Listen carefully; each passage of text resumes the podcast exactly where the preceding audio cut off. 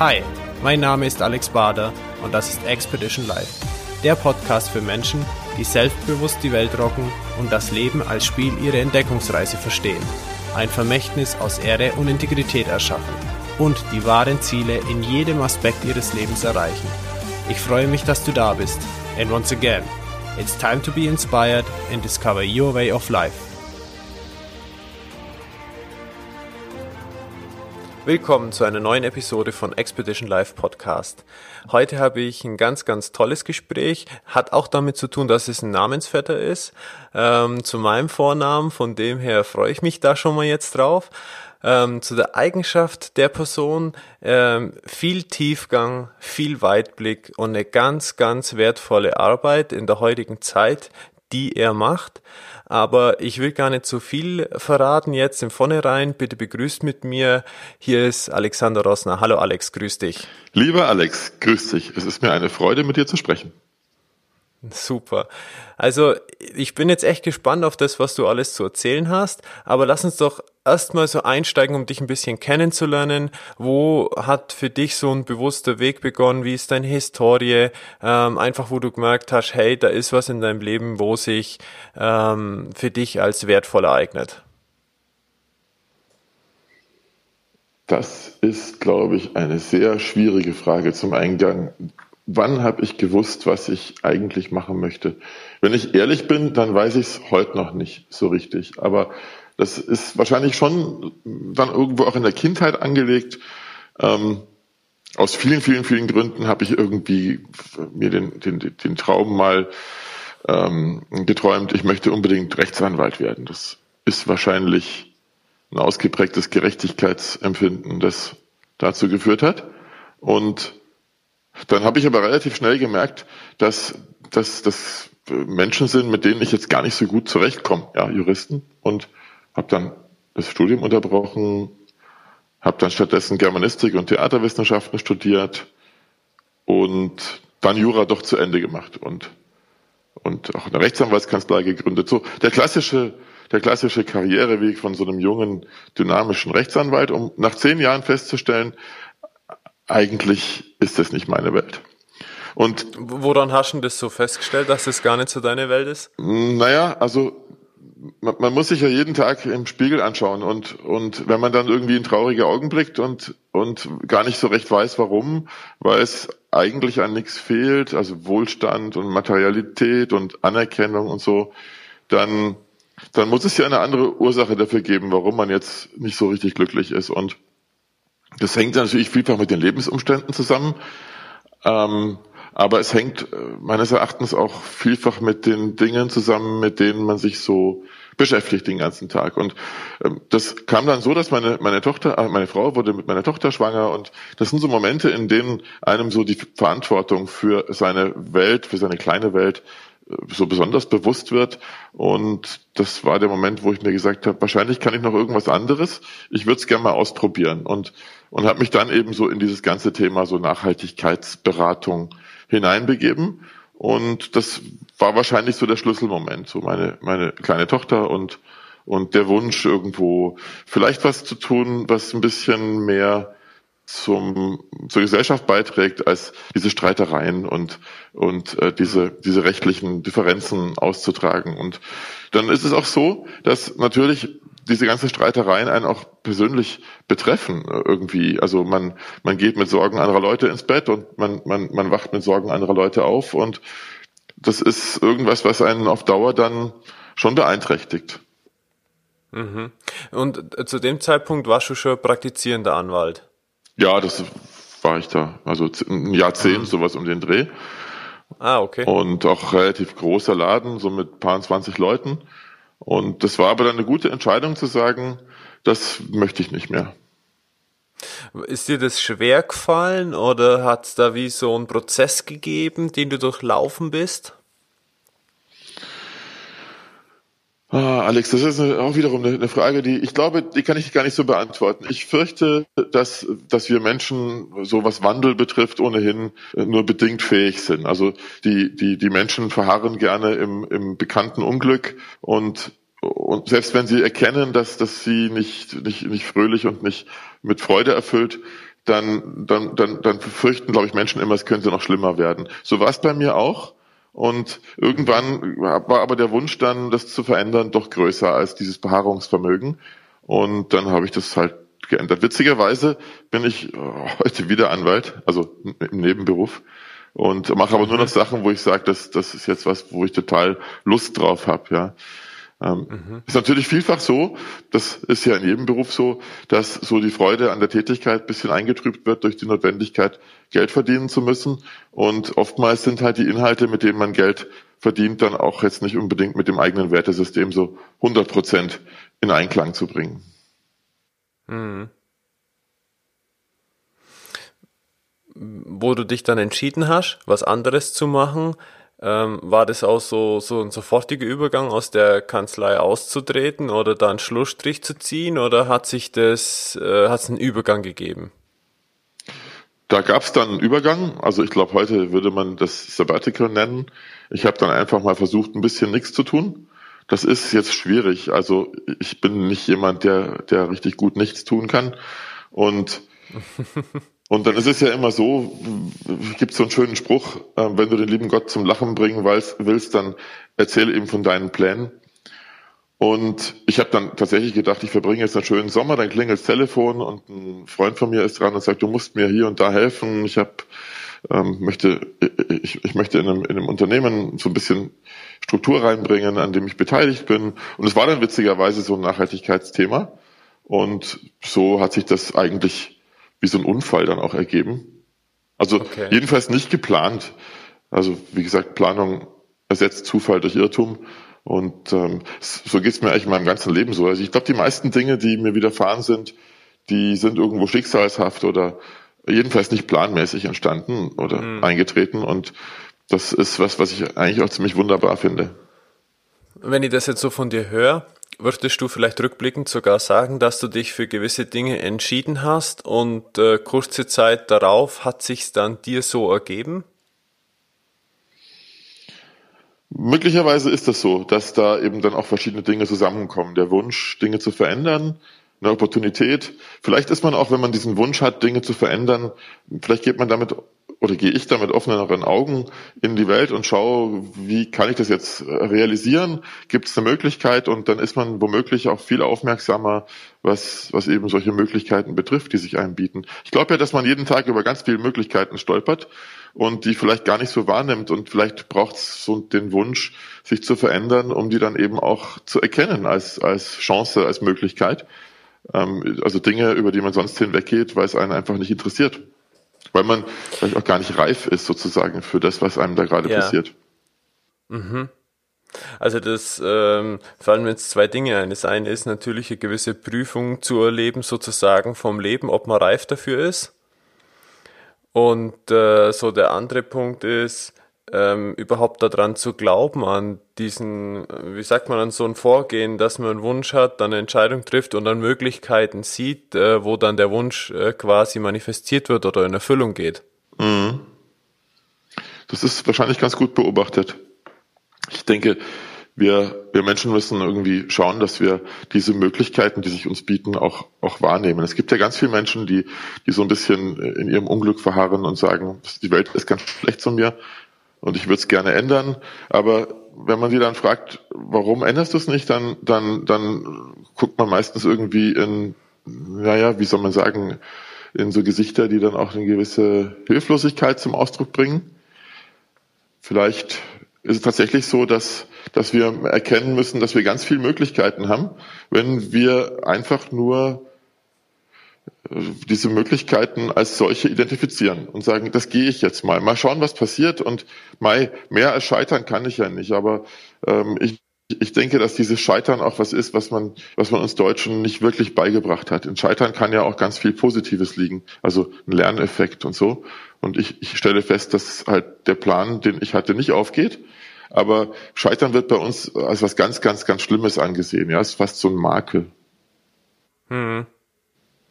Was würdest du denn jemanden empfehlen, der genau in der Situation hängt, zu sagen, hey, ich möchte was verändern, aber einfach äh, nicht so, ja, nicht so vorankommt oder sich nicht traut, was zu verändern, weil es könnte ja ein gewisser Komfort auch darunter leiden? Das ist eine Frage der Definition von Komfort. Also wenn, wenn Komfort eine Situation ist, in der ich wirtschaftlich abgesichert bin, dann hast du womöglich recht. Aber ich, ich, ich rege an, dass man Komfort eben auch ein bisschen anders definiert. Also es ist nicht nur wirtschaftliche Unabhängigkeit. Und sind wir ehrlich, wir leben in, einem, in einer Gegend, wo, wo es uns an nichts fehlt, außer vielleicht am Glück, das zu tun, was wir auch wirklich wollen. Und das ist was, was jeder äh, vielleicht selber ein bisschen in die Hand nehmen müsste. Es gibt ein wunderbares, kurzes Video von Alan Watts, den ich sehr schätze. Das heißt, What if money was no object? Und darin sagt er, das ist so, so absurd, dass Leute immer Dinge tun, die sie eigentlich nicht wollen, weil die Dinge, die sie eigentlich wollen, vielleicht schwer monetarisierbar sind. Und er sagt, das ist aber die falsche Betrachtung, denn wenn du irgendwas wirklich gut machst, was du auch möchtest, dann wird sich immer irgendwie ein Weg finden, wie du damit deinen Lebensunterhalt verdienst. Und deswegen sagt Alan Watts, ist es so unglaublich wichtig, sich die Frage zu stellen, was möchte ich eigentlich? Was mhm. möchte ich in, auf diesem, auf diesem Planeten mit meinem kurzen Menschenleben, was, was, wofür brenne ich? Und diese Frage, glaube ich, die stellen sich ganz viele Leute heute nicht mehr, aus den verschiedensten Gründen, über die ich jetzt nur spekulieren kann. Aber es ist eigentlich schade, dass, dass Menschen ihre Möglichkeiten nicht leben. Das Video gibt es auf YouTube? Das gibt es auf YouTube und auf Vimeo. Äh, okay. Alan Watts, What if Money was no object? Das sind so kleine Lectures, die, die mitgeschnitten und nachträglich ähm, zu einem, meistens zu sehr, sehr schönen Videos ähm, zusammengestellt wurden. Okay, dann packe ich das einfach in die Show Notes mit rein. Ja, cool. Dann kann man das direkt anklicken. Das ist doch eine gute Sache. Ja, okay. Jetzt hast du auch noch gesagt, also wir haben jetzt über die Definition von Komfort gesprochen, dass man aus sich da mal, eigentlich ist der Komfort, sich die Frage zu stellen, was will man im Leben eigentlich? Mhm. Ähm, du hast jetzt gerade Glück angesprochen, dass das so ein Faktor ist. Wie würdest du Glück ähm, definieren oder wie definierst du für dich? Du stellst richtig, richtig tolle Fragen. Was ist Glück? Ich glaube, wenn man mit etwas Einfacherem anfangen, vielleicht Freude, dann ist es einfach so die, die, das Gefühl, dass man mit sich selber im Einklang ist mit dem, was man tut und dass es einem tatsächlich auch ähm, äh, mit positiven Gefühlen anfühl, äh, anfüllt, egal was es ist.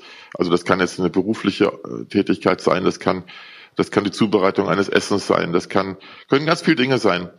Und vielleicht ist die Summe, ist Glück die Summe von vielen freudvollen Momenten, die ich schaffe, in denen ich eben diese Freude auch erkenne, wahrnehme und dann mit mir selbst irgendwo auch im Reinen bin mit der Situation. Es gibt ja zwei Ansätze, wie man, wie man sich zu Situationen positionieren kann, denke ich. Das eine ist, man kann damit hadern und das andere ist, man kann sich die Situation anschauen und das, das Beste draus machen.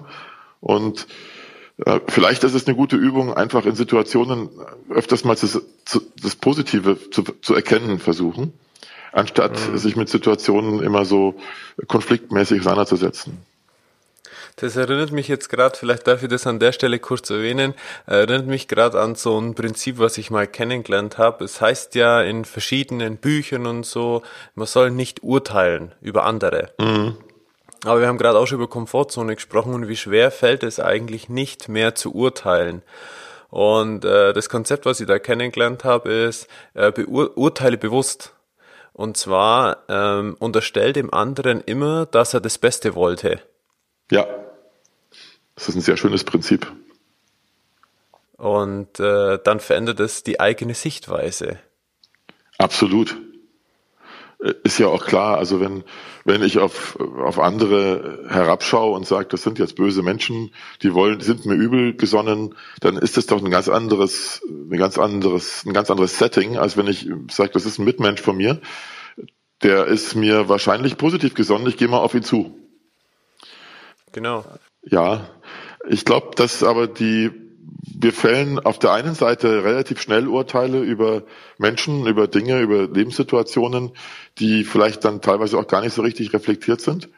Auf der anderen nehmen wir aber Dinge einfach so urteilsfrei entgegen und, und, und leiden drunter und, und verändern die Umstände nicht. Das ist äh, eigentlich ein bisschen schizophren, dass wir auf der einen Seite wenn es um andere Mitmenschen geht oder oder und Lebenssituationen relativ zügig mit dem Urteil dabei sind. Aber so das große Ganze vielleicht ja, also wo, wo man dann tatsächlich auch ein Werturteil mal fällen dürfte, sich fragen sollte, ist es eigentlich jetzt noch richtig, was wir da tun? Ähm, da ist man dann plötzlich, ja, wie soll man sagen, aus Hilflosigkeit vielleicht äh, jetzt gar nicht mal so schnell bei einem Urteil dabei. Hm.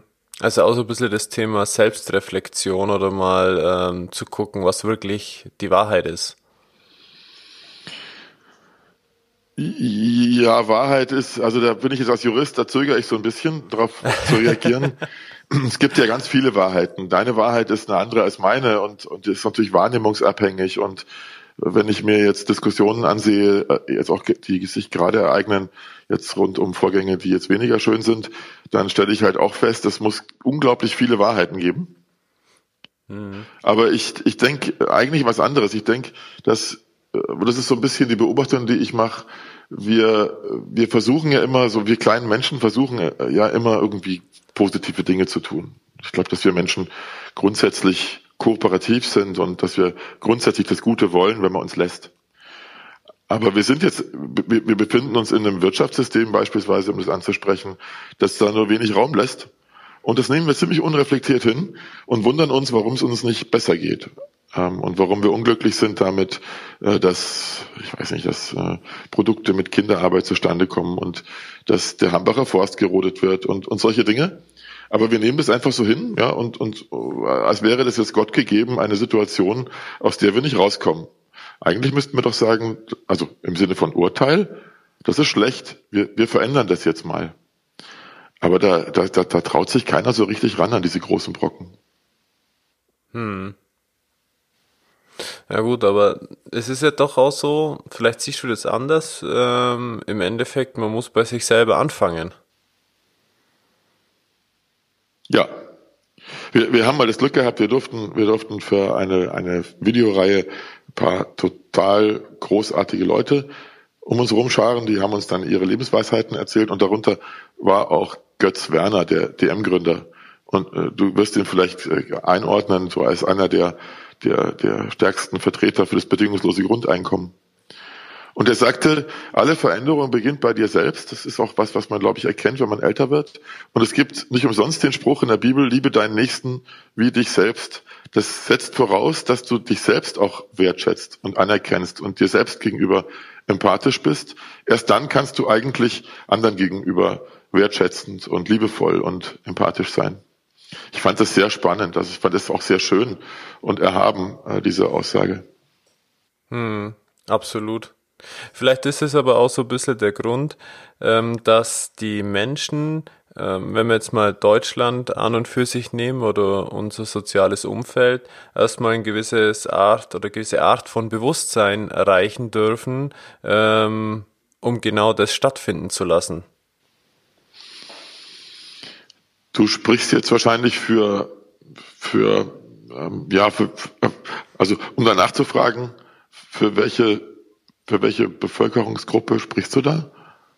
Ja, ich sag jetzt einfach mal so, wenn du jetzt das gerade erwähnt hast, dass da so große Brocken sind und man müsste da einfach was tun oder so, dann rede ich ein bisschen so das kollektive Bewusstsein jetzt an. Mhm. Wo ich mhm. mir einfach denke, hey, wir bräuchten da vielleicht ein bisschen mehr äh, Selbstbewusstsein, sodass die Menschen in der Lage sind, sich da auch diese Selbstliebe, die du jetzt gerade angesprochen hast, um den Nächsten zu lieben, ja, ähm, bewusster zu werden, damit da vielleicht so ein Aufwachen ähm, entsprechend entsteht. Ja, also das, jetzt habe ich es verstanden. Äh, danke für die Erklärung. Gerne. Ich denke, da ist viel Wahres dran, ja. Ähm, das Bewusstsein äh, lässt sich ja aufteilen in zwei Dinge, gell? bewusst und sein. Und das ist wahrscheinlich schon die Voraussetzung, also heute Neudeutsch heißt das ja, glaube ich, ein bisschen Achtsamkeit oder es gibt Teilüberschneidungen zwischen diesen beiden mhm. Konzepten. Und ja. es ist schon so, dass natürlich jetzt auch so diese Beobachtung, die Konzentration auf Dinge, ähm, die sich, äh, die sich äh, um uns herum befinden, dass das schon, glaube ich, erstmal der, der erste Schritt ist, um auch Dinge tatsächlich als, als solches in ihrer Schönheit zu erkennen. Ja, und kollektives Bewusstsein, ich weiß gar nicht, ob es sowas gibt. Ich, ich stelle immer wieder fest, dass es im Zusammen Wirken mit anderen Menschen unglaublich tolle Momente gibt. Ob das jetzt ein kollektives Bewusstsein ist, weißt, da, da bist du jetzt wieder bei einem Juristen, der sagt, ich, ich, hab, ich hab's nicht, ich kann es nicht beweisen, aber ich, ich kann es mir ja. gut vorstellen.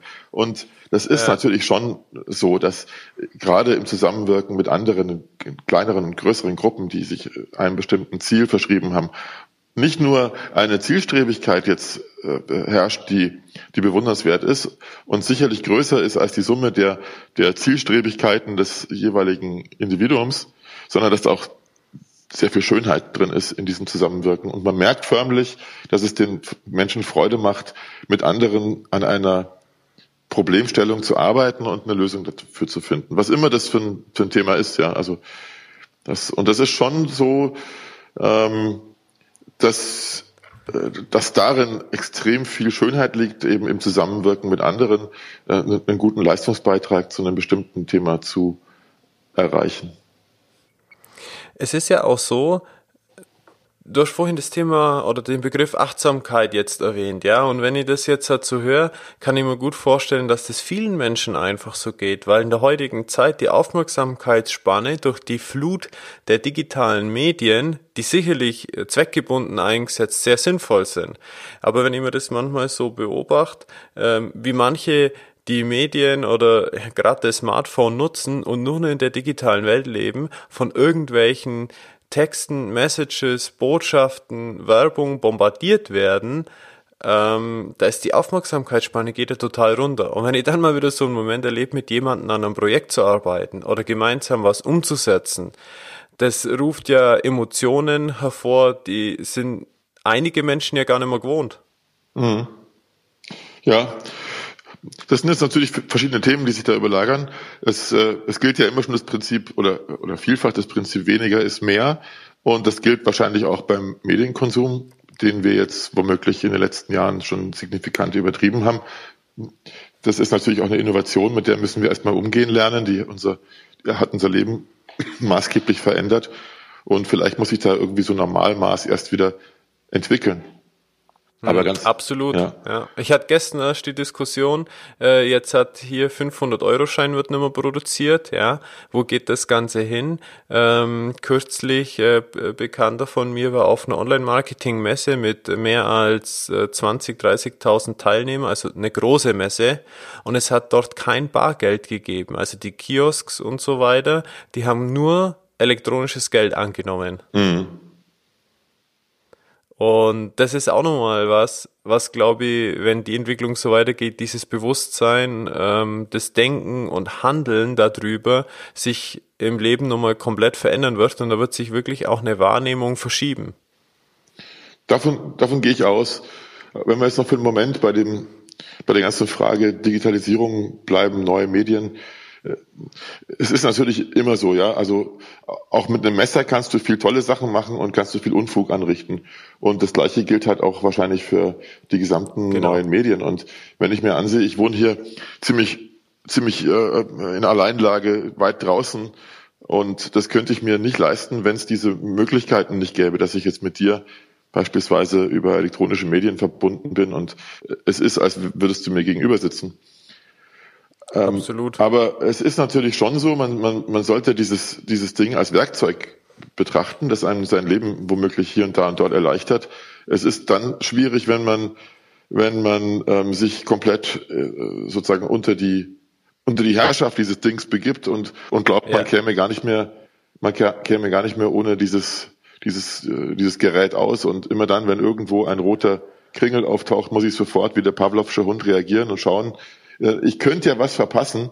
Äh, in Tat und Wahrheit verpasse ich überhaupt nichts. Ja, das ist irgendwie Rauschen, äh, meistens belanglos, ab und zu belangreich, aber da müssen wir tatsächlich schauen, dass wir Methoden entwickeln, das Wichtige vom Unwichtigen zu trennen. Ja. Das gilt jetzt nicht nur für die digitale Kommunikation. Ich denke, das ist insgesamt so ein, so ein Thema, dass wir wieder mehr ähm, darüber nachdenken sollten, was will ich eigentlich und was will ich eigentlich nicht, ja, was ist mir wichtig und was ist mir unwichtig. Ja, absolut. Ja, so nach dem Motto, vor einigen Jahren hat es das, äh, den Begriff Sabbatical im Job ja noch gar nicht gegeben. Vielleicht kommt irgendwann sowas wie Sabbatical von den elektronischen Medien. Ja, ähm, ein Freund, guter Freund von mir hat jetzt gerade eine Woche oder zwei Wochen E-Mail-Detox gemacht und, und hat überhaupt ja. keine E-Mails zu sich zu, äh, zur Kenntnis genommen. Ja, ja. Geht mir auch so in meinem Umfeld auch jetzt Menschen da, die sagen, du, ich mache jetzt eine Woche lang mein Handy aus. Ja. Schön. Also es ist wahrscheinlich, wie viele Dinge, die, die man, die überhand nehmen, ist es auch so, ein, so, ein, so eine Suchtnummer, die da mitspielt bei dem Konsum von äh, digitalen Nachrichten. Und also ich habe tatsächlich selbst das an mir auch festgestellt, so mit Twitter und äh, weiß ich nicht, wie viele E-Mail-Accounts ich habe und Zeugs und dauernd Nachrichten gucken. Und irgendwann habe ich beschlossen, ich stelle mal alle Signalisationen auf meinem, auf meinem Smartphone aus und dann klingelt mhm. das wenigstens nicht mehr. Und ich schaue es mir dann bewusst an, wenn ich Zeit habe oder eben auch die Möglichkeit, jetzt die Nachrichten zur Kenntnis zu nehmen, aber nicht beim Spazierengehen mit meinem Hund oder nicht, wenn ich mit meiner Tochter gerade Nudeln koche oder so. Das ist, wie gesagt, das ist auch dieses Achtsamkeitsthema. Ich, ich glaube, wir sollten uns wieder mehr auf Dinge konzentrieren und die vernünftig machen und, und nicht tausend Prozesse parallel anstoßen in dem Irrglauben, wir würden die dann auch noch beherrschen. Das kommt nichts Vernünftiges mhm. bei raus. Mhm. Ja, das ist absolut richtig. Da auch die Einfachheit wieder festzuhalten. Vielleicht lass uns das Thema Digitalmedien äh, abschließen. Halten wir einfach mal fest, dass es auch wesentliche Vorteile gibt. Aber man muss sich konkret bewusst werden und Gedanken darüber machen, wofür will ich es einsetzen und äh, gewisse Grenzen vielleicht kennenlernen ja. und aufziehen. D'accord. Ja. Schön. Lass uns nochmal zurückkommen zu deiner Geschichte, wie es bei dir weiterging. Wir waren bei dem Thema, du warst dann, äh, hast dich entschieden, dieses, die Nachhaltigkeitsberatung in die Richtung zu gehen und das war im Sommer und äh, ein Freund von dir hat dich kontaktiert, beim Unternehmen mit dabei zu sein, ihn zu unterstützen. Mhm. Wie war das einfach jetzt in diese neue Rolle einzusteigen und die umzusetzen?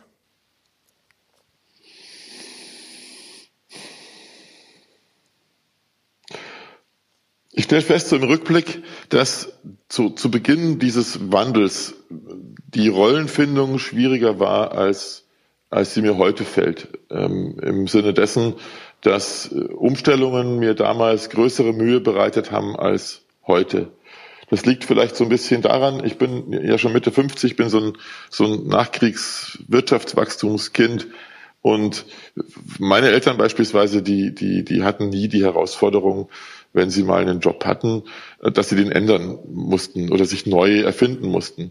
Und, und äh, also das klingt jetzt vielleicht ein bisschen, wie soll man es ausdrücken, ähm, das klingt vielleicht ein bisschen groß, aber ich glaube, dass wir uns vielfach heute fast jeden Tag neu erfinden müssen und, und uns hinterfragen müssen und, und Dinge, die wir die wir als gut erkannt haben, äh, auch stringenter verfolgen. Also wir sind heute nicht mehr so statisch wie noch vor 20, 30 Jahren. Und ja. damit geht natürlich einher, dass man sich mit diesen Veränderungen anders äh, jetzt, dass man, dass man Veränderungen anders managt als, als noch vor 20, 30 Jahren, wo das eine große Bedrohung war oder ein Bruch in der, in dem Lebenslauf oder so. Heute sind Menschen ja extrem dynamisch, was, was ihre Lebensstile, ihren Wohnort, ihren Beruf, ihren Aufenthaltsort, ihre geschlechtliche Orientierung, die, die Frage betrifft, wie sie sich kleiden, was sie essen. Also da ist ja eine unglaubliche Dynamik reingekommen und die ist sicher gut so, diese Vielfalt und sie ermöglicht Menschen halt auf eine ganz andere Art und Weise, sich mit diesem Wandel dann eben auch auseinanderzusetzen. Absolut. Absolut. Okay, also das heißt, damals war es auch eine Herausforderung für dich, als du da diese Rolle im Unternehmen, um die Strukturen zu bilden, äh, eingenommen hast.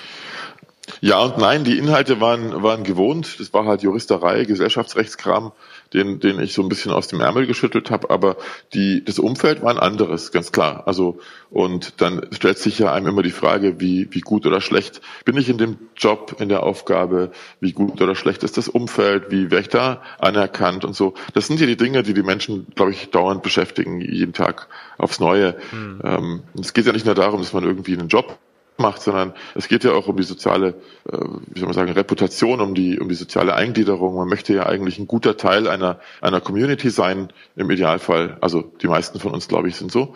Und da, da hat man natürlich dann immer so die Ängste auch, man könnte da jetzt vielleicht nicht so gut reinpassen oder man schafft es nicht. Die, die typischen Dinge halt. Hm, okay. Und das war dann das, was du seitdem oder was du heute machst, machst du seitdem oder hat es da noch eine Entwicklung gegeben? Mehr oder weniger ähm, ist das halt alles mit dem Thema Nachhaltigkeit verbunden, wobei ich sagte vorhin, wir erfinden uns jeden Tag neu. Das gilt jetzt auch für meine Kolleginnen, Kollegen und, und mich. Wir erfinden uns, glaube ich, im monatlichen Abstand neu weil wir halt immer feststellen, okay. was, was alles funktioniert. Okay, ähm, dann muss man sich natürlich fragen, wie könnte es besser funktionieren? Und natürlich gibt es bei solchen bei solchen Themen, die jetzt irgendwo so, ich sag mal, in der Entwicklung sind, auch Dinge, die halt überhaupt nicht funktionieren. Und dann muss man die halt wegschmeißen und, und andere Dinge äh, an, an den Platz der, der wegzuwerfenden Prozesse und Vorgänge setzen. Und das ist das, was ich mit neu erfinden meine. Und natürlich stellt sich jetzt auch so nach, also ich, das war jetzt vor 12, 13 Jahren, ich will nicht sagen eine Routine ein, aber eine gewisse Sicherheit, dass man das jetzt schon dann irgendwie durchdrungen hat, also dieses Thema. Und dann kann man natürlich viel souveräner jetzt auch mit so Nachhaltigkeitsthemen, mit, mit, mit Beratungsvorgehensweisen, Strategien spielen, als das jetzt vor einem Jahrzehnt der Fall war, äh, wo ich sozusagen dann Lehrling war, ja, also im hohen Alter mhm. zwar, aber ich musste ja erst ganz viel lernen, um zu begreifen, wie hängen diese ganzen Dinge zusammen, ja. Hm. Okay. Nachhaltigkeit wenn jetzt jemand zuhört, der sagt, oder wenn du mit jemandem sprichst, der sagt, ähm, bitte erklär mir mal, was du überhaupt mit Nachhaltigkeitsberatung, mit Nachhaltigkeitsarbeit mhm. meinst. Was ist denn da der Inhalt? Also, zunächst mal dieser Begriff der Nachhaltigkeit, den, den, den, den habe ich jetzt ein paar Mal verwendet und der wird viele abstoßen. Wir können uns gleich darauf verständigen, dass wir das synonymisieren und sagen, verantwortungsvolles Handeln. Dann klingt es verbindlicher und dann klingt es auch schöner und dann dann auch nicht so abgedroschen und, und, äh, und so missbraucht wie Nachhaltigkeit. Und mhm. im Prinzip geht es darum, dass man versucht, äh, die, die ökologischen und die sozialen Themen mit den ökonomischen Themen eines Unternehmens in Einklang zu bringen. Und das ist eben, wie ich vorher schon mal gesagt habe, vielleicht nicht ganz so einfach, denn überspitzt ausgedrückt ist, beruht unsere, äh, unser Wirtschaftssystem schon ein bisschen darauf, dass derjenige erfolgreich ist, dem es gelingt, irgendwo wirtschaftlich die, den meisten Nutzen für sich zu ziehen, also den, den Nutzen zu privatisieren und die ökologischen und sozialen Wirkungen seines Handelns auszulagern auf andere Regionen, auf andere Zeiten, auf andere Menschen. Und das ist halt kein empathisches wirken. Ja, also wenn ich, wenn ich sozusagen nur das Geld für mich behalte und, und es mich nicht interessiert, wie dieses Geld er, erzielt wird und welche ökologischen und sozialen Schäden ich damit anrichte bei meinen Mitarbeiterinnen und Mitarbeitern, aber eben auch äh, bei Rohstoffen und Energieträgern, dann dann äh, ist das kein verantwortungsvolles Handeln. Und wir, wir schauen so ein bisschen, dass wir Strategien entwickeln, in dieser als falsch erkannten Wirtschaft äh, Unternehmen dazu zu verhelfen, wie sie eben ökologisch und sozial verantwortungsvoller handeln können und trotzdem erfolgreich sind. Mhm. Das heißt, im Unternehmen auch gewisse Prozesse und Strukturen dann zu verändern? Das ist vielfach mittelfristig dann die Folge davon, ja, ja. Also, äh, also natürlich nur bei Unternehmen, die es dann auch tatsächlich wollen. Und nochmal, es ist jetzt ja auch keine Pflichtveranstaltung in dem Sinne, dass jetzt jeder verantwortungsvoll handeln müsste. Aber es gibt eine ganze Reihe von Unternehmens ähm, von Geschäftsführern und, und Inhaberfamilien, die sagen, ach, wir wollen, wir, wir leben, wir leben so gut, wir möchten dieser Welt jetzt was zurückgeben und das, das können wir am besten dadurch tun, dass wir unser Unternehmen eben in den Dienst von von ökologischer und sozialer Nachhaltigkeit stellen. Und da versuchen wir uns zu verbessern. Und das führt natürlich kurzfristig zu Maßnahmen, die dann getroffen werden, mittel- und langfristig tatsächlich auch zu einem Strukturwandel im Unternehmen. Und die, das sind dann Dinge, die du aktiv in den Unternehmen deiner Kunden begleitest. Genau, das ist so unser täglich Brot, dass wir da mit unseren Kunden darüber diskutieren, was könnte man machen ähm, und, und welche, welche Strategien könnte man sich da vorstellen, welche Ziele könnte man sich da vorstellen. Und das ist eigentlich sehr mhm. schön, weil, weil dann vielfach eben auch Mitarbeiterinnen und Mitarbeiter unserer Kunden feststellen, äh, dass dass da sehr viel eben positives Gedankengut dann auch mitkommt. Ja, wenn ich mich jetzt dafür einsetze, dass ich weniger Palmöl oder gar kein Palmöl brauche, wenn ich weniger Ressourcen in Anspruch nehme, wenn ich meine Mitarbeiter vernünftiger behandle. Das sind so Dinge, das macht uns Menschen Freude. Das sind wir wieder bei dem Prinzip Freude. Ja, und die Summe der freudvollen Momente ist dann vielleicht Glück. Also ich habe mich immer noch um eine Definition gedrückt, aber, aber das ist so ein bisschen meine naive Vorstellung, dass, dass äh, die Maximierung von Freude bei uns, äh, unseren Mitmenschen, anderen Spezimen irgendwo dann auch zu einem Glücksgefühl führen kann. Auf jeden Fall ein sehr schönes Prinzip im Endeffekt, ähm, vor allem wenn man es dann lebt. Ja. Absolut, ja. Okay, und ähm, das heißt, auf den Punkt gebracht, wenn jetzt jemand zu dir kommt und sagt, was ist der Mehrwert, wenn du mich in meinem Unternehmen unterstützt? Was kann ich mir vorstellen, wie sich mein Unternehmen verändert? Würdest du dann genau dieses Prinzip, wo wir jetzt über Glück gesprochen haben, beantworten oder gibt es da noch andere Punkte, die da wichtig sind zu beantworten? Das hängt ein bisschen von dem Gegenüber ab. Also äh, es gibt ja so, so Resonanzthemen. Es gibt sicherlich Menschen, die danach streben, ähm, ihre freudvollen Momente auch in ihrem Unternehmen zu maximieren oder, oder wieder Freude ins Spiel zu bringen. Mit denen kann man das sicher diskutieren. Und oh, es gibt aber auch natürlich Fälle, in denen äh, die, die, die Geschäftsführung oder die Vorstände für dieses Moment überhaupt nicht empfänglich sind und die dann auf andere Dinge eher ansprechen. Die fragen sich dann, kann ich mit Nachhaltigkeit auch ökonomisch erfolgreicher sein? E ehrlicherweise äh, geht das natürlich hier und da, also gerade bei so Effizienzsteigerungen, denn es liegt ja auf der Hand, wenn ich weniger Material brauche oder weniger Energie benötige, dann, dann spare ich auch Geld aber das ist, das sind halt wirklich so, so Dinge, wo man sich fragen muss, ist das dann tatsächlich das Ziel? Ja, dann, mhm. dann, dann sagen wir auch oft, das können wir ihnen nicht zwingend gewährleisten. Also wir können mhm. uns darum bemühen, aber, aber wir können ihnen den Erfolg, sozusagen den ökonomischen Erfolg dessen, was sie da ökologisch und sozial an Verbesserungsleistungen erzielen, nicht aufzeigen. Also nicht, nicht sozusagen als Gesetzmäßigkeit, dass sie eintreten wird. Und okay. da musst du aber auch erstmal hinkommen. Wir haben am Anfang auch versucht, äh, das immer sozusagen ökonomisch zu verargumentieren. Aber das ist ja eigentlich systemwidrig. Wenn ich sage, wir müssen uns ökologisch und sozial verantwortungsvoller verhalten, dann spielt ja eigentlich die, dann spielen ja die ökonomischen Vorteile da gar keine Rolle. Sondern dann geht es mhm. mir darum, dass ich mit Anstand Geld verdiene, und, und aber nicht die Geld, die, die, die, die Umsatzerzielung oder Profiterzielung, äh, Maximierung zum Kern, zum Maß der Dinge mache. Ja? Also das mhm. führt dann wieder zurück, was macht mich glücklich? Und dann ist eben die Frage, ist es nur Geld oder ist es eben auch ein schönes Unternehmen äh, mit glücklichen Mitarbeiterinnen oder Kunden oder Lieferanten? Ähm, das muss aber jeder für sich selbst beantworten. Da, da, das wäre jetzt übergriffig zu sagen, du musst so und so denken, ja. Ja, absolut, absolut. Ähm, was passiert denn oder wie geht ihr denn da mit Unternehmen oder äh, neuen Kunden um, wo ihr dann feststellt, Mensch, das Potenzial ist jetzt gar nicht so sehr da, dass wir den da unterstützen, da Richtung Glück ähm, etc. vom Gedankengut oder vom ja, Geist in der Firma, nehmt ihr diese Kunden dann an oder sagt ihr dann unter Umständen, wir können euch gar nicht helfen? Also da muss man unterscheiden. Es gibt sicher Branchen, die, wenn ich jetzt zum Beispiel an Schusswaffenproduktion denke, ja, als absurdes Beispiel, da würden wir jetzt sicherlich sagen, Freunde, für euch wollen wir nicht arbeiten, ja, oder also werden wir nicht arbeiten oder wenn es um die Herstellung von Kampfmitteln oder Suchtstoffen geht oder so. Aber oder aber auch wenn es um Unternehmen geht, die bekannt dafür sind, äh, dass sie halt äh, die sozialen und ökologischen Auswirkungen ihres ihrer Tätigkeit immer schönreden. Ja, es gab vor kurzem mhm. den Fall, dass ein Unternehmen uns gefragt hat, also ein Unternehmen der Fast Fashion Industrie uns gefragt hat, ob wir ihren Nachhaltigkeitsbericht validieren wollen. Und wir haben dann geantwortet, dass wir das nicht wollen, weil wir nicht für Unternehmen äh, uns hergeben, die das halt dann auch nicht ernst meinen. Dazu ist uns unsere Lebenszeit auch zu schade.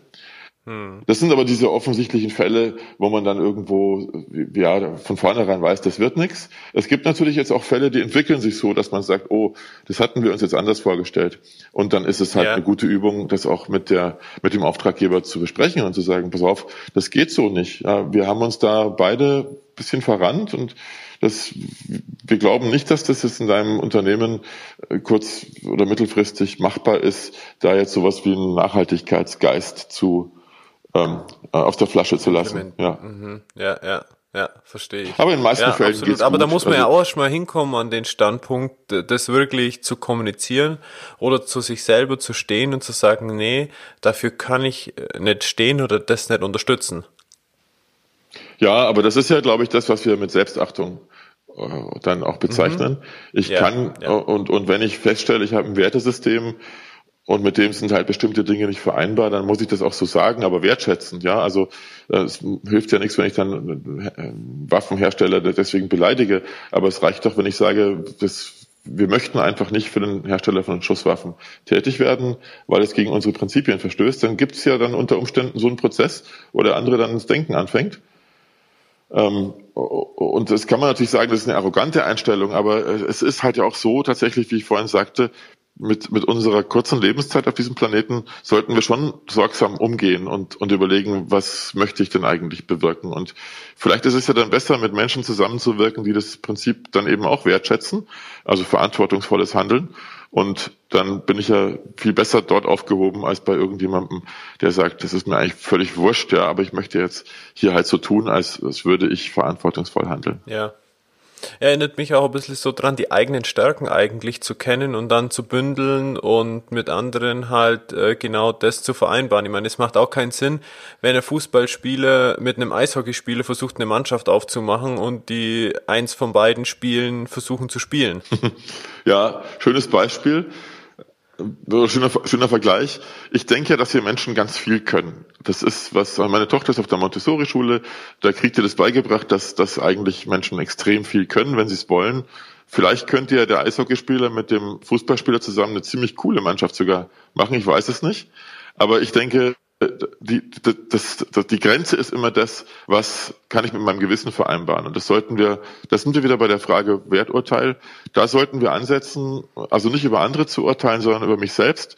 Ist das, was ich tue, mit meinem Wertesystem irgendwie kompatibel? Dann tue ich's. Und wenn nicht, dann lasse ich's. Und hm. wenn, wenn Menschen sozusagen dieses, diesen inneren Kompass mehr beachten, den haben Menschen, kann mir keiner erzählen, dass das irgendwie so verschoben ist oder so, dann, dann glaube ich, wäre ganz viel von dem, was wir heute als Rücksichtslosigkeit empfinden oder Gedankenlosigkeit vielleicht dann überwunden und, und dann hätten wir unter Umständen eine empathischere äh, Gesellschaft. Absolut. Ich glaube aber Voraussetzungen, um wieder beim Beispiel mit den zwei Sportlern zu bleiben, wäre, dass ähm, beide für Veränderung offen sind, neue Wege zu gehen und vor allem auch hinzufallen und Fehler zu machen, um aus diesen zu lernen, weil unweigerlich würde das dann passieren. Definitiv.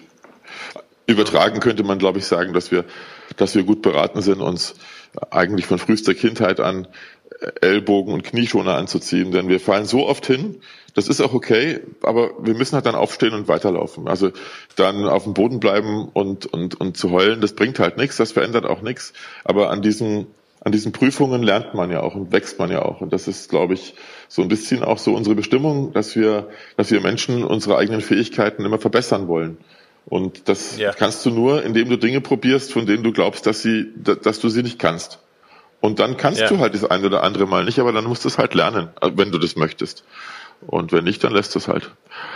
Ja, absolut. Aber im Vorhinein schon zu sagen, ich kann das nicht, das ist, das ist traurig, weil, weil, ähm, weil das, glaube ich, die, die, die Möglichkeiten, die, die wir Menschen haben, völlig außer Betracht lässt.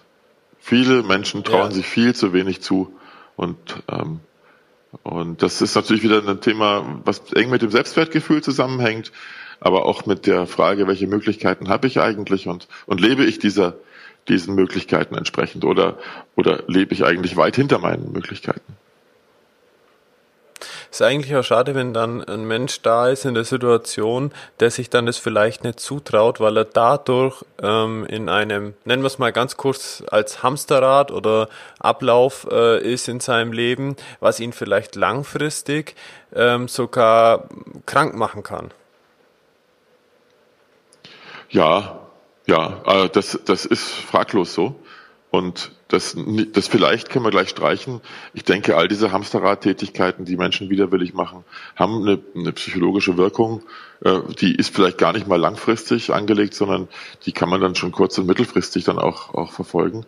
Und das ist sehr, sehr, sehr schade, denn ähm, nochmal, also wir haben nicht viel Zeit auf diesem Planeten und es wäre doch ganz cool, wenn wir die genießen könnten und wenn, wenn wir andere mhm. unterstützen, sie auch zu genießen. Also vielleicht halten wir mal an der Stelle fest, so Mut äh, zuzusprechen, raus aus dem Hamsterrad, weil die Zeit viel zu kurz ist, da drin zu verweilen. Definitiv, ja. Definitiv. ja, absolut.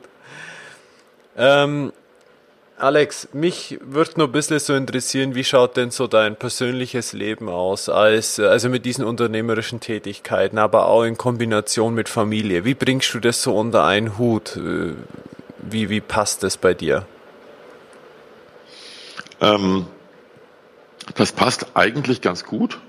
Und zwar insofern, als wir jetzt mein, mein, meine Nachhaltigkeitsberatung, wir haben so ein paar Prinzipien aufgestellt, die, die eben die Vereinbarkeit von Beruf und Privatleben unterstützen. Also jetzt beispielsweise sitze ich zu Hause und ich sitze eigentlich meistens zu Hause, wenn ich nicht beim Kunden bin und ich bin nur ganz selten im Büro, weil ich das Büro auch nicht so cool finde. Was soll ich da?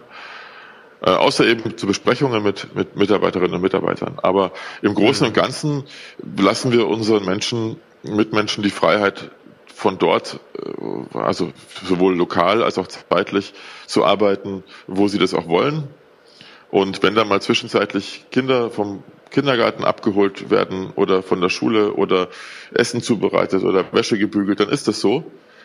Aber wir vertrauen eben auch darauf, dass unsere Kolleginnen und Kollegen dieses Vertrauen dann auch erwidern. Und das ist, mhm. das ist eine ziemliche Umstellung, ja, weil, weil viele Menschen glauben, sie könnten andere kontrollieren. Aber wenn man mal das Prinzip Kontrolle durch Vertrauen ersetzt, dann wird das, dann erlebt man Überraschungen. Ja, nicht nur immer positive, das gebe ich auch zu. Wir hatten damit auch ein paar Themen, aber es ist sehr schön, dann sozusagen aus diesen Erfahrungen heraus die, die, die Spielregeln nachzujustieren und ja, also das klappt ziemlich gut. Gut, es ist wahrscheinlich auch ein Lernprozess in der Unternehmenskultur, wie man zusammenarbeitet, wie, was das Vertrauen bedeutet, eine Definitionssache. Auf jeden Fall. Und dann wiederum die Bereitschaft, eben sich da auch äh, ein Stück weit in diesen Prozess reinzubegeben, im Vertrauen darauf, dass es schon gut werden würde. Anstatt zu sagen, ich, äh, ich möchte es nicht, weil es kann ja gar nicht gut gehen. Das ist also immer so diese, diese, es gibt so einen schönen. Satz, Assumption is the mother of all fuck-ups diese Annahmen, die man trifft, ohne die Erfahrung gemacht zu haben, gehen eigentlich meistens fehl. Und ja. man muss das tatsächlich geschehen lassen. Man muss diesen Prozess im Vertrauen auf die Redlichkeit seiner Mitmenschen einfach auch mal mitmachen. Das wird schon gut. Das wird mhm. meistens gut. Und wenn es nicht gut wird, Mai, dann muss man es halt irgendwie besser machen. Aber äh, deswegen sozusagen das Verbesserungspotenzial äh, gar nicht erst anzurühren, ist halt auch schlecht. Weil wir könnten jetzt auch hergehen und sagen, wir treffen uns jeden Morgen um acht im Büro und dann haben wir wirklich ein Thema mit, wie kriege ich das jetzt alles unter einen Hut mit Einkaufen und, und Kind von Schule abholen und Haus aufräumen und solche Sachen. Aber wenn ich sage, dass wir ermöglichen da einen größtmöglichen Freiraum, dann habe ich halt auch ganz andere Möglichkeiten. Hm. Ja, absolut. Also das heißt quasi, ihr lebt mehr das Prinzip, wenn ich es richtig verstanden habe jetzt. Das Leben ist 24 Stunden und nicht so aufgeteilt äh, in 70 Prozent der Tageszeit, in der ich was mache, um 30 Prozent der Tageszeit zu finanzieren und zu leben. Jetzt komme ich nochmal kurz zu, zu Götz Werner zurück, äh, dem DM-Gründer, der sagte, das ist ja völlig, ja. Völlig äh, verfehlt zu glauben, dass es sowas gäbe wie eine Aufteilung in in Arbeitszeit und Freizeit. Er sagt, ich, ich spreche mich dafür aus, dass man, dass man das ersetzt durch den Begriff der Lebenszeit. Ja. Und, also ich muss gerade, ja, ja. Hm? Ich muss gerade ein bisschen lachen, weil ich tatsächlich mir vor ein paar Tagen seine Biografie ah, äh, zugelegt ja. habe und die liegt bei mir gerade hier am Tisch. ein unglaublich Deswegen, faszinierender Mensch. Also ja, äh, war also eine wirkliche Bereicherung, drauf, mit ihm zu sprechen. Und in der Tat ist es Lebenszeit, ja. Und die kann man natürlich jetzt in Anführungszeichen effizient gestalten, ja, oder man kann sie effektiv gestalten. Effizient wäre irgendwie, ich mache alles möglichst schnell und effektiv wäre, ich mache halt die richtigen Dinge und es muss aber dann auch jeder entscheiden, was ist richtig. Das setzt natürlich ein ganz anderes Maß an Verantwortungsgefühl voraus um diese Dinge dann eben auch so zu gestalten, dass sie eben für die jeweilige Umwelt, also für die Familie und für das Unternehmen dann tatsächlich auch noch tragbar sind. Aber meine Erfahrung damit ist extrem positiv. Gib den Menschen Vertrauen und sie vertrauen dir und sie enttäuschen das Vertrauen in den seltensten Fällen. Ja, ja. Ja, wunderbar. Also das heißt, äh, gibt es sonst noch irgendwelche wichtigen Prinzipien, die ihr in der Firma habt, wo du sagst, hey, das wäre mal so ein Punkt, die möchte ich gerne erwähnen und weitergeben? Naja, das, das machen ganz viele ähnlich. Da, da müssen wir uns gar nicht sozusagen rühmen. Aber was wir extrem achten, ist, ähm, ist ehrenamtliche Arbeit. Also die mhm. Mitwirkung in, in Vereinen, und alle unsere Mitarbeiterinnen und Mitarbeiter sind da irgendwo engagiert, sei es Flüchtlingshilfe, sei es irgendwelche Umwelt-NGOs, sei es ähm, whatsoever, ähm, Hospiztätigkeiten und solche Dinge. Ich glaube, dass das auch nochmal den, ähm, den Horizont erweitert, dass man sich diese Themen halt dann tatsächlich nicht nur im Fernsehen anschaut, so nach dem Motto, um Gottes Willen, das ist Klimawandel oder um Gottes Willen, das ist Flucht und Migration, sondern dass man sich einfach an der Problemlösung dieser Dinge beteiligt. Und auch das ist was, wo wir sagen, das, das macht total Freude, weil es sowas schafft wie, naja, auf der einen Seite Mut, die Dinge anzupacken, auf der anderen Seite aber auch Demut. Ich glaube, dass wir, dass wir gut beraten sind, die Lebensumstände, unter denen wir leben, wertzuschätzen. Und wie Harald Welzer es, glaube ich, vor kurzem mal formulierte, wir haben eigentlich kein Recht auf Frustration. Wir müssen die Dinge anpacken und weil wir einfach so privilegiert leben, ja. Und das ist so ein bisschen der Ausfluss dieses Prinzips, dass man dann eben auch ehrenamtlich arbeitet. Hm. Okay, absolut. Danke, dass du dabei bist und diesen Podcast hörst. Wenn dir diese Folge gefällt, du eine Erkenntnis für dein Leben oder Integrität gewonnen hast, dann schreibe eine Bewertung auf iTunes und abonniere den Expedition Live Podcast für künftige Episoden. Nutze die Chance jetzt gleich und trage dich auf www.alexbader.com für den Newsletter ein. Hier bekommst du laufend ergänzende Inhalte rund um ein Leben voller Verantwortung und Integrität. Nochmals vielen Dank und denk daran, sei inspiriert und glaub an dich. Bis bald in der nächsten Episode von Expedition Live Podcast. Ja, Alex, jetzt haben wir schon langsam die Situation, dass wir zum Ende hier kommen. Ähm, ich schaue gerade so ein bisschen auf die Uhr. Ähm, Gibt es denn etwas, wo du jetzt halt noch sagst, hey, das ist so ein Punkt, den möchte ich unbedingt noch weitergeben, aus Lebenserfahrung, ähm, aus einer bestimmten Situation, die du erlebt hast, die, ein, die dich geprägt hat, aber auch gerne, wenn du nur möchtest, Buchempfehlungen, die dich weitergebracht haben. Was gibt's da von deiner Seite noch?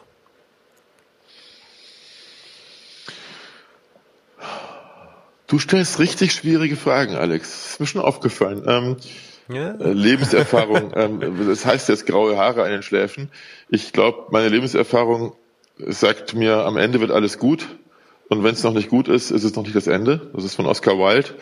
Und mhm. das ist irgend, das ist ein Spruch, der mich, der mich äh, eigentlich jeden Tag verfolgt. Dass Dinge einfach noch nicht, noch nicht gut sind. Da muss man dran arbeiten. Und statt zu resignieren und zu sagen, dass äh, das wird nichts mehr.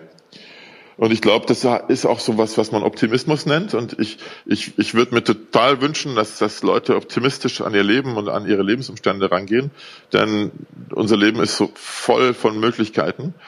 Und es braucht einfach nur ein bisschen Mut und eben auch dann die Zielstrebigkeit, dass, äh, diese Möglichkeiten zu entdecken. Und, und ich kann nur, nur appellieren, an, an, an deine Hörerinnen und Hörer, geht's an, wenn ihr euch unglücklich fühlt in der Situation, ändert sie, anstatt drunter zu leiden. Es wird nicht besser, wenn man sich einfach nur beklagt über die Situation. Es wird nur besser, wenn man die Umstände ändert. Und das ist so ein bisschen das, was ich, was ich versuche zu tun, Umstände zu ändern. Also meine eigene natürlich auch, aber, aber eben auch andere Umstände, von denen ich sage, die, die, die müssen sich eigentlich zu einem Besseren wenden. Hm.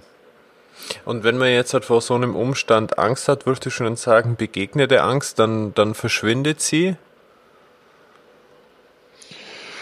Äh, idealerweise schon, ja. Das, aber das, das ist natürlich jetzt von, von Mensch zu Mensch extrem verschieden. Was, was ist Angst? Angst ist eine diffuse, äh, ja, eine diffuse Furcht vor Dingen, die, weiß ich nicht, eintreten können oder auch nicht. Man müsste sich eigentlich dann mal darüber im Klaren werden, was Wovor habe ich eigentlich Angst? Was kann eigentlich passieren? Und im schlimmsten Fall passiert dieses und jenes. Und ist das denn wirklich, ist das wirklich Grund genug, Angst zu haben davor? Oder ist das nicht vielleicht auch eine Chance, die ich jetzt einfach nutzen sollte, in Kenntnis dessen, es kann irgendwie dieses und jenes eintreten? Hm. Hm. Aber es ist ja nicht so, dass wir jetzt irgendwo uns auf eine Brücke stellen, ohne Bungee-Seil und runterspringen. Ja, da hätte ich auch Angst. Mhm. Aber die meisten Dinge, die wir tun, die tun wir mit Bedacht und und aus dem Gefühl heraus, also gerade wenn wir jetzt Lebensumstände verändern, ja aus dem Gefühl heraus, dass man dieses, diese Lebensumstände wirklich ändern muss. Hm. Dann, dann muss man aber keine Angst davor haben, sondern dann muss man sich eigentlich drauf freuen. Das erinnert mich ein bisschen so an den, den Spruch, äh, der geht so im Sinne von wie Gefahr ist äh, die Realität, Angst ist eine Entscheidung. ähm, ja, mich erinnert so ein bisschen äh, das Thema Angst es gibt so ein Lied von Baz Luhrmann, Everybody's Free, wobei Freedom, also Freiheit ist natürlich auch ein unglaublich tolles Konzept, eines der wichtigsten wahrscheinlich. Und mhm. der sagte, ähm, hab keine Angst, denn wenn du Angst hast, ist es ungefähr so, als wenn du versuchen würdest, eine Algebra-Aufgabe durch Kaugummi kauen zu lösen. Und das ist natürlich lustig, ja, aber es ist tatsächlich so. Ähm, hab keine Angst, es wird gut. Also das ist so. Und äh, ich glaube, dass wir, dass wir, wir Menschen, wenn wir dann zusammenhelfen, vielleicht bei der Änderung von Lebensumständen, dann fällt es auch leichter, dieses äh, Gefühl der Angst zu überwinden. Und, und ich glaube, da, da müssen wir irgendwie besser zusammenhalten, im wahrsten Sinne des Wortes, uns an der Hand nehmen und uns helfen in solchen Situationen. Die sind zusammen immer leichter zu überwinden als alleine. Hm. Aber das sind so, ja. so Dinge, weißt du, das ist meine Lebenserfahrung, die muss jetzt nicht mit der Lebenserfahrung von Hörerinnen und Hörern von dir übereinstimmen, aber ähm, ja, ja, aber vielleicht hilft es den einen oder anderen sogar. Ja, das wird doch schön. Ja, absolut. Gibt's noch irgendwie einen Buchtipp oder so von dir? Wir haben jetzt schon Lieder gehört, wir haben Menschen gehört, mit denen du gesprochen hast. Äh, packe ich auch alles in die Show Notes mit rein. Gibt's da noch was? Boah, hier stehen so ein paar tausend Bücher. Und wenn du mich jetzt fragst, welche ich davon jetzt wirklich empfehlen Deine, deine drei Lieblingsbücher. ähm, das, das hat jetzt mit unseren Gesprächsinhalten total wenig zu tun. Aber mein Lieblingsbuch seit, seit früher Jugend an ist Homo Faber äh, von Max Frisch. Das weiß ich nicht, wie oft ich es gelesen habe. Ich glaube, ich kann es auswendig.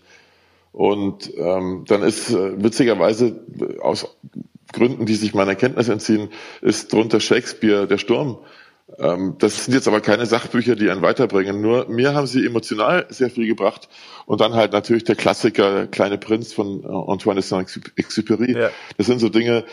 Also tatsächlich ist es so, wenn wenn es mir mal schlechter geht und das solche Momente gibt es in jedem Leben, ja, dass man sagt, boah, puh. Mhm ähm, ich ertappe mich oft dabei, dass ich dann eins von diesen oder ein paar andere tolle Bücher in die Hand nehme, drin blättere und dann geht's mir auch wieder besser. Und das ist so eine Art, wie soll man sagen, ähm, Heilmittel gegen, gegen Traurigkeit, wenn man äh, sich dann an irgendwas erfreuen kann. Und ähm, aber wie gesagt, das ist jetzt ein buntes Potpourri Shakespeare und Frisch und Saint-Exupéry sind jetzt irgendwie schon drei Welten. Aber erstaunlicherweise sind die mir jetzt spontan eingefallen als Lieblingsbücher. Ja, sehr schön, sehr schön. Ne, passt total, absolut. Wenn jetzt jemand zuhört, Alex, der sagt, Mensch, den Alexander Rossner möchte ich ganz gerne mal kennenlernen oder mich mit dem mal verbinden, in Kontakt gehen, wie auch immer. Wie kann man dich erreichen?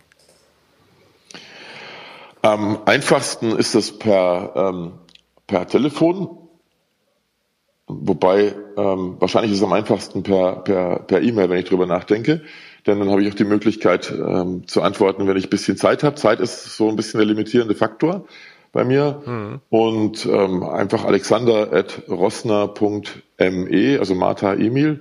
Ähm, ich hätte noch ein paar andere E-Mail-Adressen, aber das ist jetzt vielleicht einprägsam, weil ich eben auch so heiße. alexander.rossner.me. Und ich führe immer gerne Gespräche. Ähm, nicht alles sind so gut wie das, was ich jetzt mit dir hatte. Dankeschön, Dankeschön. Freut mich. Du, ich äh, mache das so, ich nehme die E-Mail-Adresse auch in die Show Notes mit auf, so wie du es genannt hast, dann kann das auch direkt angeklickt werden, immer den einfachsten Weg, ja. bin ich großer Fan von. Und ja, es hat mir unheimlich viel Spaß gemacht, mit dir zu sprechen. Ähm, und ich wünsche dir alles, alles Gute äh, für die Arbeit, die du machst. Ich glaube, eine sehr, sehr wertvolle Arbeit. Ähm, und ja, ich freue mich mit dir in Kontakt zu sein. Lieber Alex, das kann ich nur erwidern. Dir guten Erfolg mit deiner wunderbaren Podcast-Serie. Es hat echt viel Freude gemacht und ähm, es war mir ein Fest. Ich wünsche dir viel Glück, viel Erfolg und würde mich freuen, wenn wir weiter in Kontakt blieben. Super. Mach's gut. Und du. Ciao, ciao. ciao.